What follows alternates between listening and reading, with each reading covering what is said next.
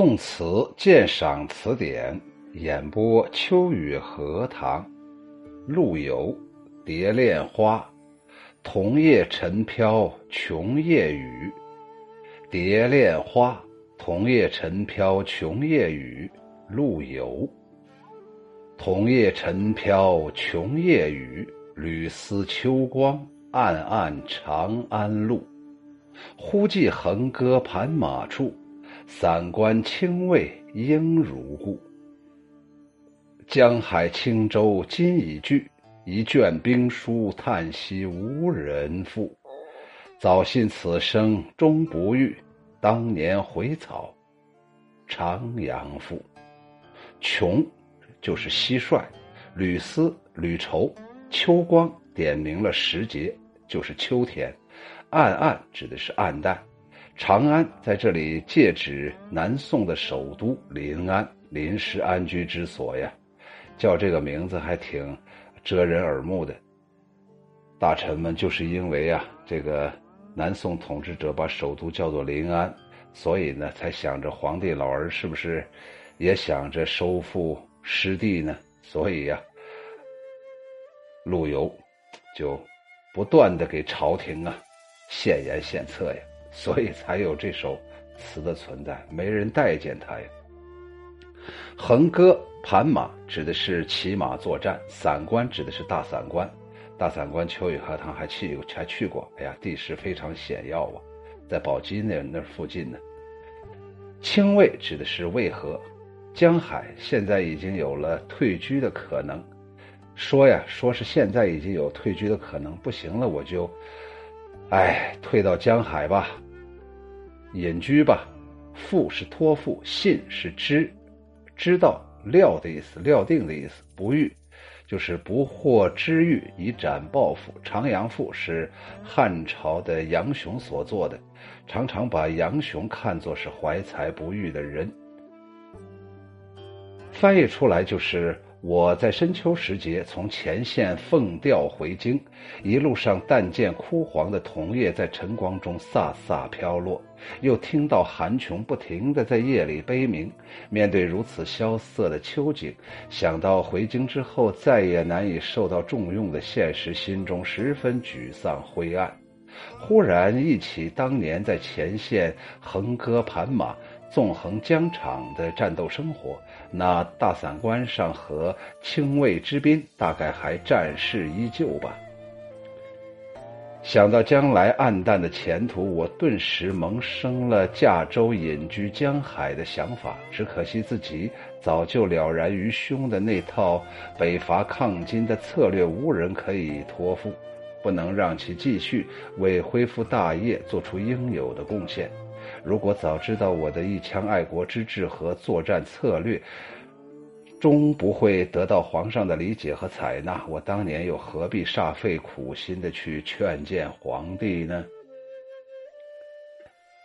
孝宗乾道八年，也就是公元一一七二年，陆游曾充任抗战派的将领四川宣抚使王岩的募兵幕僚啊，亲临南郑，抗金前线。然而不到一年，朝廷投降派撤掉了王岩西北统帅的职务，陆游也奉调回京安置。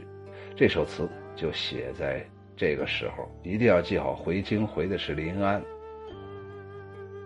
这首词啊，触景生情，追忆往事，今昔对比，表现了词人英雄迟暮、报国无门的悲愤感情。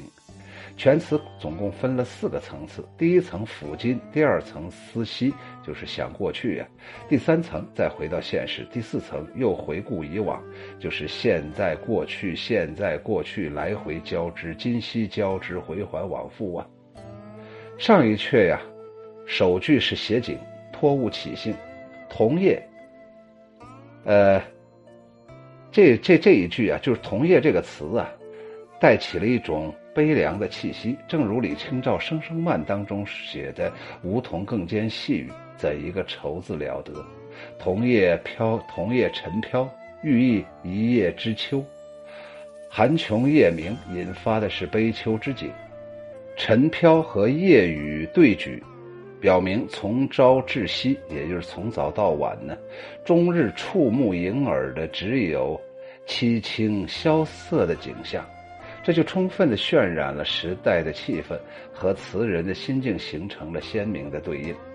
第二三句“承前启后，羁旅异乡，又逢着寥落之秋”，这种情境啊。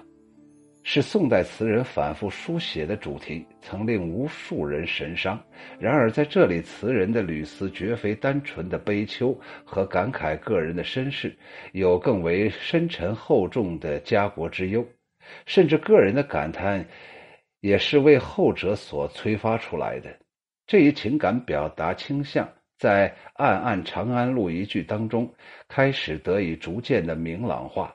词人作为主战阵营当中的一员，也不免受到各种的打击排挤，被拒之于政治核心之外，无法对战和，呃，也无就是无法呀对战争的事情、对军事上的事情施加什么影响。欲济无舟楫呀，欲报国而无门呢。于是呢。在这凄冷萧条的秋日里，身世之感和家国之忧同时袭上心头，令他不得不在对朝廷不作为的痛心当中，忍看着长安暗暗的，就是长安路暗呢，就是回到长安去的这条路啊，简直是暗淡无光啊，看起来是没有希望了，不可能再收复失地了。在极度低落、消沉的意绪当中，他想起了早年抗金的经历，忽即显示出了思绪的跳跃，情绪上也呈现出短暂的由低沉到高昂的飞扬状态。下阙首句承上启下，江海轻舟，源自于苏轼的《临江仙》：“小舟从此逝，江海寄余生”，表明有归隐的这么一个意愿。达则兼济天下，穷则独善其身。既然报国无路，则只有归隐江湖，才不负一个读书圣、读圣、读圣贤书的这么一个人呢。然而，词人呢，对个人的进退是无所萦怀的，感感慨的是一卷兵书，叹息无人赋。一卷兵书也有两重含义。既可以实指他曾向王岩提出的经略中原、必自长安始的进军策略，也可以喻之为抗敌兴国的重大抱负。然而，朝廷当中没有能抗金之臣，抗金志士已经零落无存，国家社稷岌岌可危。歇拍两句，从慨叹转为悲愤。《长阳赋》啊，是西汉词赋家杨雄的名作。他是为了呃讽谏汉成帝游幸长阳宫，纵胡客。纵胡客呀，胡客是什么意思呀？胡客就是来自于胡地的客人，或者叫旅居中原的胡人，实际上就是胡人，就是少数民族，就是还没有被这个呃文明啊所呃影响的这些人呢。那么纵胡客什么呢？大教猎。什么叫做大教猎呀？那就要首先了解教猎呀。教啊，就是学校的校那个字；猎呀，打猎的猎。教猎呀，指的是遮拦禽兽以猎取之，泛指各种打猎呀。那也就说呀，完全可以呀，胡胡人呢，完全可以在中原地带呀胡作非为呀。所以杨雄啊看不下去呀，所以呢，才。呃，给这个汉成帝啊上书啊，上了一个长阳赋啊。因为啊，这个对比很明显呢，汉成帝游幸长阳宫，却放纵胡人在那儿大肆的打猎，肆无忌惮呢。所以呢，这个胡纵胡客大教猎，这完全是汉成帝在这背后啊指使啊，这是黑社会的保护伞呢。于是呢，他就献上了这么一个《长阳赋》。这两句表面上是说自己如果早知道不被知遇，就不会陈述什么恢复的方略了。其实是在抒发自己遭受排挤、不被知遇、无法施展才能报复、收复大好河山的悲愤。这悔的后面呢，实在是恨。纵观全词啊，当年在散关清卫之地，呃，这个散关呢，大散关清卫啊，指的是渭河呀。呃，秋雨荷塘的家乡就在渭河边上啊。可是啊，当年呢是横戈盘马呀。可是现在呢？当年呢，在散关清卫之地横戈盘马，率兵强渡渭河与敌对战，是何等快意之事啊！这一经历啊，陆游不止一次的在诗文当中提到啊，什么楼船夜雪瓜洲渡铁马，秋风大散关呢？反复的吟咏啊。刚才呢是来自于《书愤篇》呢，他的《书愤》呢。为他曾经奋战在抗金的第一线，呃，离实现收复长安的理想目标如此之近呢。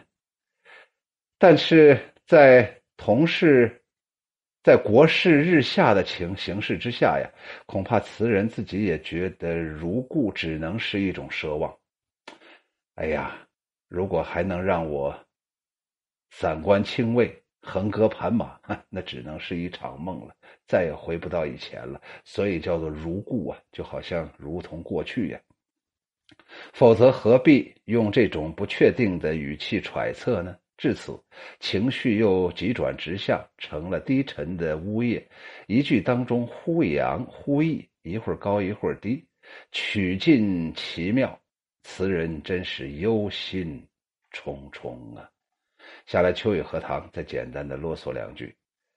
首先，第一句，我觉着刚才那个读这个呃《诗词鉴赏词典》的这个这一部分内容啊，我觉得他解读的特别好。桐叶沉飘，求呃穷夜雨呀，一个是晨飘，一个是夜雨，不管是从早晨还是到晚上，一片衰飒呀，指代的是国运不好啊，也指代的是自己的运气不好啊。个人和国家呀，全都进入到萧瑟的秋天呢。然后呢，自己呀，这时候是屡思秋光，暗暗长安路啊。这时候啊，正在回临安的路上，恰逢一个落叶飘飘的这么一个深秋啊。然后就觉着呀，长安呢是在北边，他现在却。往临安那个地方走，相遇每走一步就离长安越就越远一次一次啊，所以呢，回望长安的路啊，真是一片暗淡无光啊。然后就在这暗淡无光的这样一种呃自设的环境当中，或者自己内心反映出来的这样一种灰暗的底色当中，忽然出现了一个特别阳刚的。特爷们儿的这么一个场景，叫做横戈盘马，散关清卫。地点是散关清卫，所做的事情是横戈盘马。散关清卫啊，那就是边疆呗，就是边塞呗，就是边境呗，就是想收复失地呗，就是跟金人打仗呗。那么横戈盘马指的是自己武艺高强呗，兵马雄壮呗。可是江海轻舟今已去，哎，可是现在呀，虽然我骑在马上往临安走，但是垂头丧气呀。本来我想在这个散关清卫好好横戈盘马，可是朝廷不允许呀，非得把我叫回去。这一下子，我就进入到牢笼了，估计再也出不来了，所有的伟大梦想全都消失了。这时候啊，他回到临安的时候啊，骑的那匹马呀，那个哒哒的马蹄呀，敲出来的节奏都是那么低沉呢，都是那么伤感呢。我估计这个马蹄子都能敲出二泉映月的那个调调音呢。所以这时候陆游就感觉到，哎，算了，我就在江海驾一叶轻舟吧，就像这苏东坡一样啊。